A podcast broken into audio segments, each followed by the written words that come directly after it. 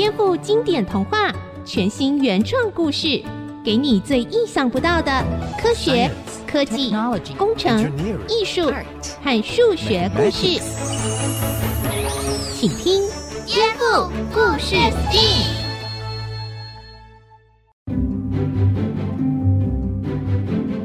欢迎收听《颠覆故事 STEAM》，我是小青姐姐，我是小田。小青姐姐，上次你跟我说了最后一片叶子的故事，我后来每天都很认真的练习画画哦。但是我觉得离能够用画画来救人还好远好远哦。别那么说，一天一天慢慢练习，总有一天能画出像贝尔曼爷爷那样感动人心的画的。那应该要使用很多的画画技巧吧？其实也不一定哦，有时候艺术很简单朴素，也能够很感动人心。重点是背后的善心很重要。善心？嗯，我来说一个由爱尔兰作家王尔德创作的故事《快乐王子》，你听了或许会得到一些启发哦。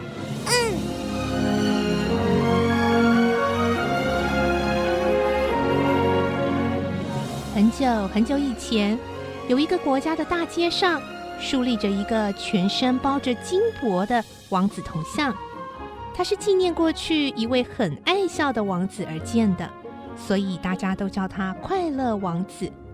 快乐王子的腰间佩戴着镶着红宝石的宝剑，眼珠则是闪闪发光的蓝宝石。他高高的竖立着，静静俯瞰这座城市。冬天要到了。燕子们准备飞往南方过冬，但有一只燕子飞得比较慢，于是决定在快乐王子的脚边休息一下再出发。就在这个时候，燕子感觉有水珠滴到它身上。咦，是下雨了吗？呃，居然是快乐王子的铜像在哭。燕子飞到王子的肩膀上，问他。嗨，你不是快乐王子吗？怎么在哭呢？燕子啊，我以前还活着的时候，在皇宫里过着富有的生活，完全不知道什么叫做悲伤。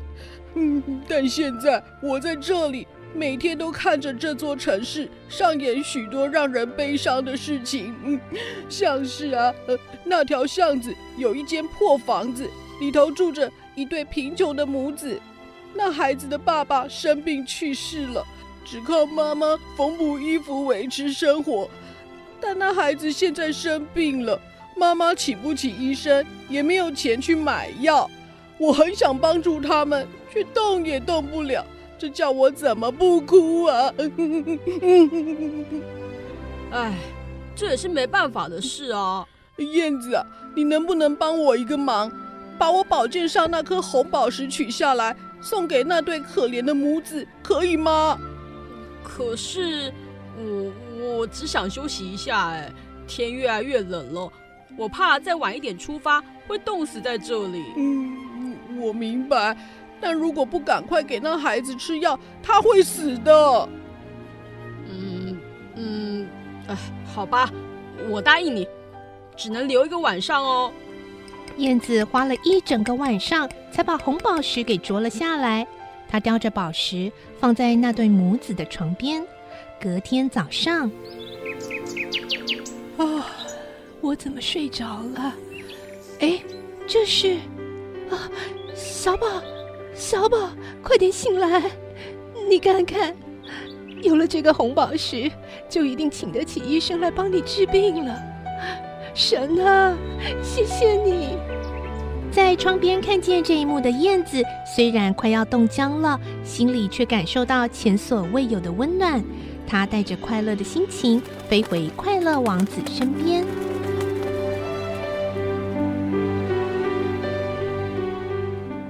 下，那位妈妈好开心啊！原来做好事的感觉这么美好。燕子，谢谢你。嗯、呃，但是。不好意思，你能不能够再多留一晚，再帮我跑一次腿呢？哈，呃，可是如果我再不飞走的话，我在对面的房子有一位很穷的学生，每天都拼命的读书。天气这么冷，他却连买暖气的钱都没有。我看了好不舍啊！你能不能帮我把我一只眼睛的蓝宝石取下来送给他呢？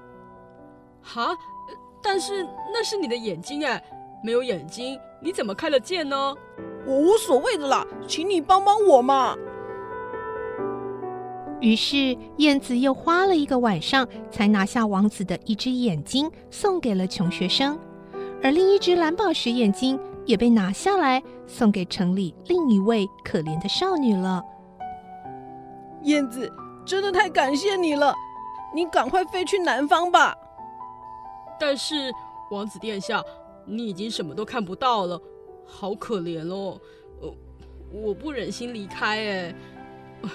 我也决定做我想做的事情，我要永远陪在王子您的身边。不行，你再不出发就会冻死的。没关系，我已经决定了啦，要继续帮你跑腿，帮助需要帮助的人，然后看着他们很开心的样子，这样我一点都不觉得冷啊。嗯，燕子，真是太谢谢你了。后来，快乐王子请燕子把身上的金箔也一一剥了下来。送给需要帮助的穷人。现在，快乐王子没有闪亮的眼睛，全身上下也完全失去过去的光彩，成了一座死灰色的铜像了。但是燕子对他依然不离不弃。王子，你知道吗？那那是去年夏天的事。我的眼睛被热情的太阳。刺得张不开，耀眼的阳光洒在海面上，那些鱼也在海里闪闪发光。终于，燕子实在冷得受不了了，掉落在快乐王子的脚边，冻死了。嗯，燕子，燕子，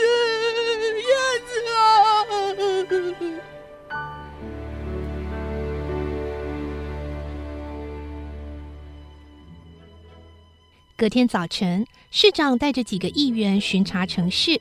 他们看到这尊破败的铜像旁边还躺着一只死鸟。市长就对身旁的议员说：“嗯，这尊铜像难看死了，没有宝石，也没有黄金，比一个要饭的乞丐还要惨啊！”市长，既然它已经不再美丽，那也没什么用啦，那就把雕像推倒，送进炉子里融化吧。嗯。我们必须再铸一个雕像，那应该是我的雕像。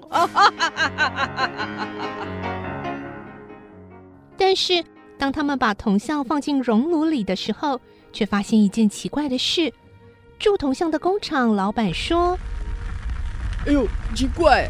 哎，快乐王子身体里这颗铅做的心，哎，怎么样也融化不了？哎，还是把它跟那个死掉的燕子丢到垃圾堆了吧。”这时，在遥远的天国里，上帝对一位天使说：“天使，请你把城里最珍贵的两件东西拿来。”报告上帝，我已经找到了两件最珍贵的东西，就是这个。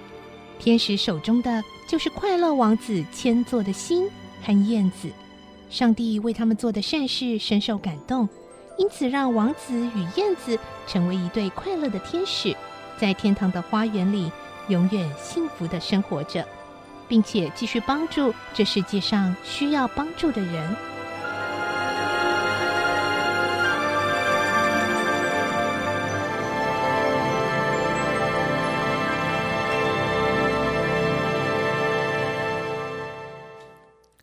哇，好感人的故事！是啊，小田，虽然黄金与宝石非常珍贵稀有。许多人认为它们才是最美的，但事实上，这个世界上最美的都不是那些看得见的东西，而是愿意分享所拥有的，并努力帮助别人的那颗善心哦。嗯，快乐王子和燕子的心真的比黄金和宝石更美丽。没错，你看，王尔德写下这个很简单，但是意义很深远的童话故事，感动了后来世世代代无数的人心。所以啊，不要小看艺术的力量哦，创作能让这个世界变得更美好呢。是啊。诶，这个杀鸡的声音好熟悉，该不会是小月姐姐？嗨，小田、小青姐姐。哎，小月，你怎么啦？看起来很没精神呢。我我想要放弃小提琴了。为什么？上次我们讲大提琴手高修的故事，你还说想要向高修看齐，好好练琴的啊。嗯，因为我真的觉得学乐器好难哦，而且我听人说学艺术以后会饿肚子。吃不到东西，我实在快乐不起来。所以，哎呦，小月，不要听那些人乱讲。小青姐姐刚刚跟我说了快乐王子的故事，我相信你的破琴声也能帮助到别人啦。我知道那个故事，但我觉得我的小提琴不像宝石和黄金那样能帮到谁耶。至少你能让鸡觉得自己的叫声还蛮好听的啊！小田，哎，我知道，我怎么学都学不好。小月、小田，不管是音乐还是画画，艺术这条路学习起来的确是相当不容易。但是只要你们坚持下去，总有一天真的能够改变这个世界哦！真的吗？当然喽，不要小看艺术的力量。真的有一个社区，甚至是一整个国家，因为艺术而变得更好的例子哦。我们先休息一下，待会再回到颠覆故事 STEAM，听听艺术改变世界的真实故事。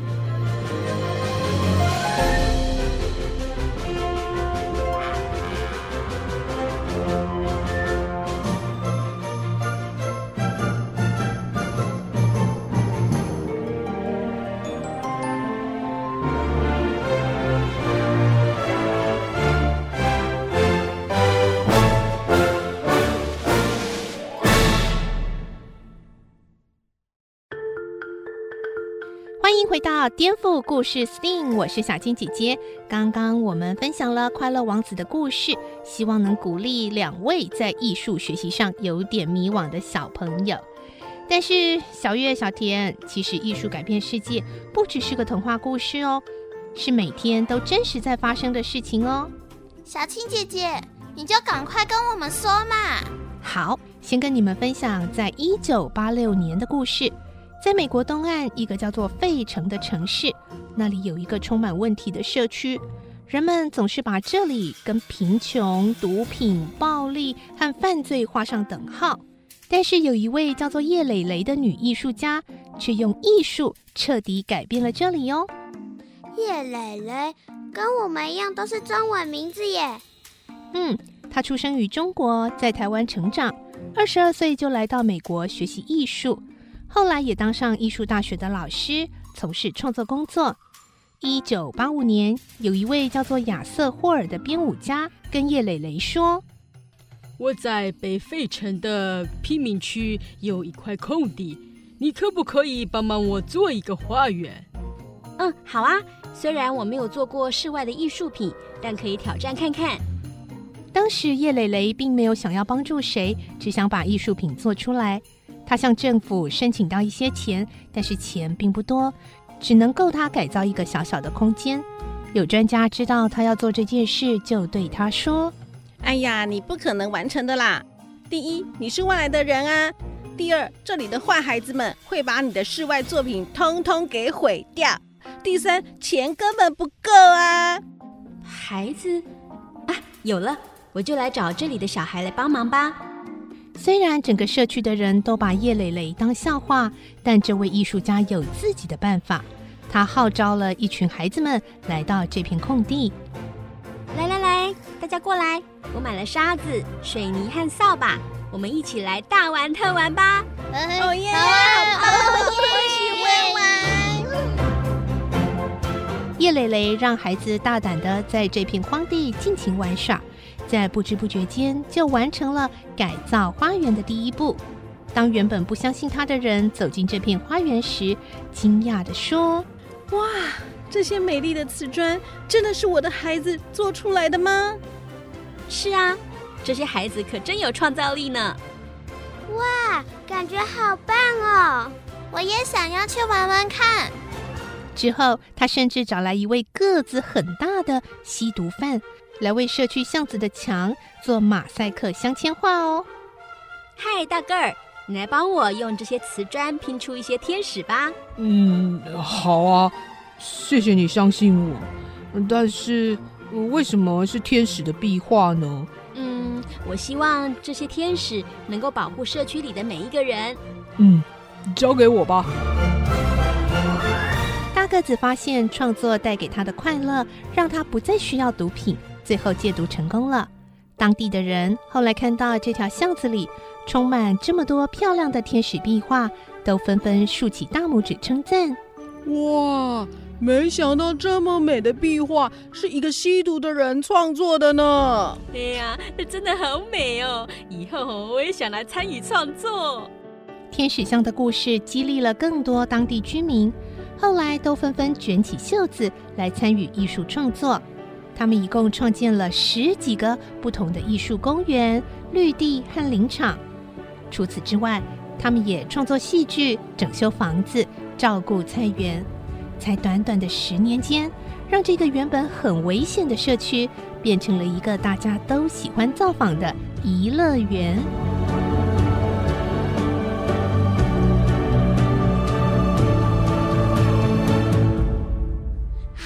的故事啊，对啊，艺术创作真的非常能助人向善哦。小青姐姐，那音乐呢？音乐也可以帮助人吗？当然可以喽。在南美洲有个国家叫做委内瑞拉，这个国家也有非常多贫民窟，当地的孩子啊，连基本的三餐温饱都有问题，更不用说是接受音乐教育了。他们可能连乐器都没看过呢。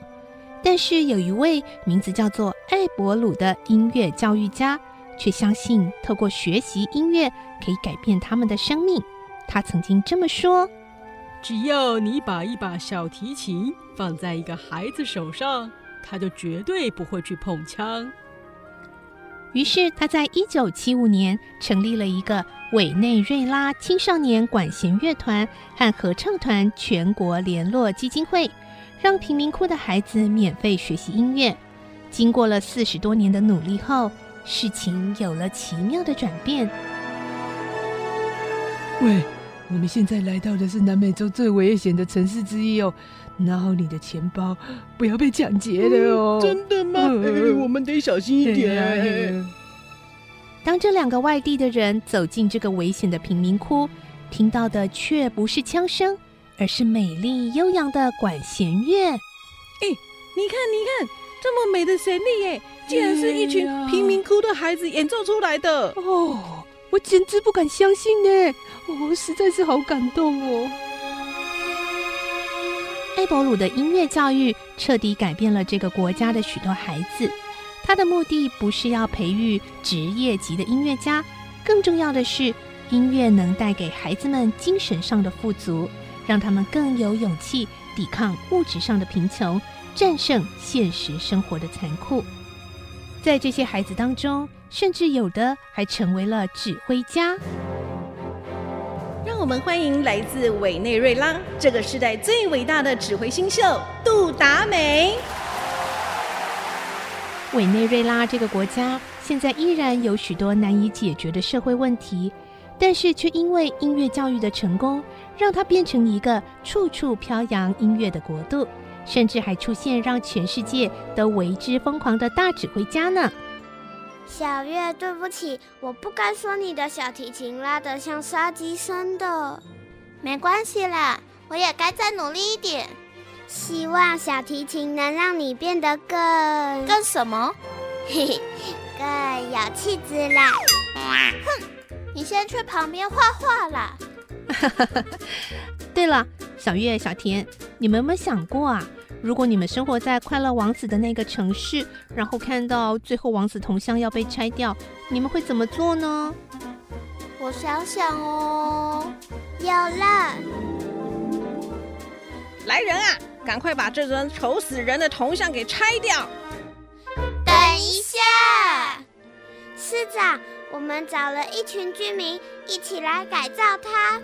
是啊，我的孩子曾经受到他们的帮助，现在让我来报答他们的恩惠，啊，让我为铜像重新做一件更美丽的衣服。我可以画画，帮他们画上更闪亮的眼睛和肤色。我可以做雕塑啊，让我在快乐王子的肩上做一只燕子的雕像，让他们可以永远在一起。我们还可以在雕像前办一个募款活动，让大家捐的钱可以买更多乐器，让这里的小朋友学音乐，每天都可以在这个广场演奏，用衣服陪伴快乐王子和燕子哦。好啊，欸、这样太好了，这这个，哎呦，我我不行，我我哎，那我的头像呢？不可以，不可以，我要我的头像，我的头像才是最好的。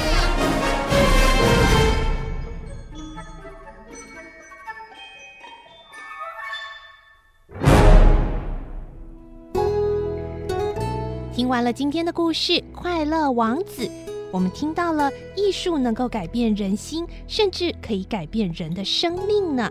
在最后呢，我们再次邀请到元智大学艺术与设计学系的邹淑慧邹教授。Hello，小朋友好，我是来自元智大学的邹老师。好，首先呢，我们就要请教邹淑慧邹老师，艺术教育为什么那么重要呢？嗯，听了美国天使像和委内瑞拉音乐社区的感人故事之后呢，我更确定大家常常挂在嘴巴说的“学艺术的孩子不会变坏”这句话，真的是有几分道理的。学习艺术，像是画画、弹琴、唱歌、跳舞等等，能够让小朋友潜移默化感受到艺术本身的美，进而提升对周遭事物的感觉。学艺术呢，可以打开我们的眼界，看到不同文化的创作结晶，增加对外在世界的认识。学艺术呢，可以训练我们提升自己的想象力和表达力，长大以后会有更敏锐的观察力和思考能力。有一些艺术课程需要团队合作，可以培养如何与他人同心协力的做事态度，以及共同解决问题的能力。嗯，那接着呢，再请教邹老师，还有什么艺术改变世界的成功案例可以跟我们分享呢？好，历史上有很多伟大的艺术家，透过他们的成功作品改变了世界。例如，毕卡索在一九三七年画了一张超大的黑白画，叫做《格尔尼卡》。描写西班牙的小镇格尔尼卡在内战期间内被炸弹轰炸的可怕场面，有士兵死在无情的战场上，有失去小孩的母亲对天哀嚎，画面看了让人心碎难过，深刻感受到战争所带来的莫大悲剧和恐怖破坏，所以这件作品成为历史上最重要的反战象征。给人类带来很多的重要提醒，战争是多么的可怕。另外一个类似的例子是一张非常非常有名的摄影作品，叫做《秃鹰与小女孩》。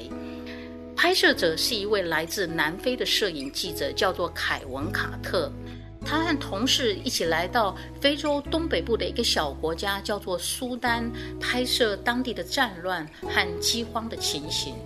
他们看到一个裸着身体、瘦巴巴的小女孩，带着微弱的哭泣声，努力地爬行在地上，向着一公里以外的食物分发中心呢前进。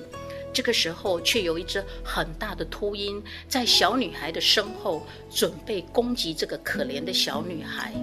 他们拍下了这一张令人震撼的照片，寄给美国的《纽约时报》刊登，立刻激起全世界对苏丹严重大饥荒的反响，纷纷地伸出援手来救苏丹。这也是一种艺术改变世界的成功案例之一。谢谢老师今天跟我们的分享。小朋友们，让我们一起用心来学艺术，让这个世界变得更美好。本节目由文化部影视及流行音乐产业局补助制播。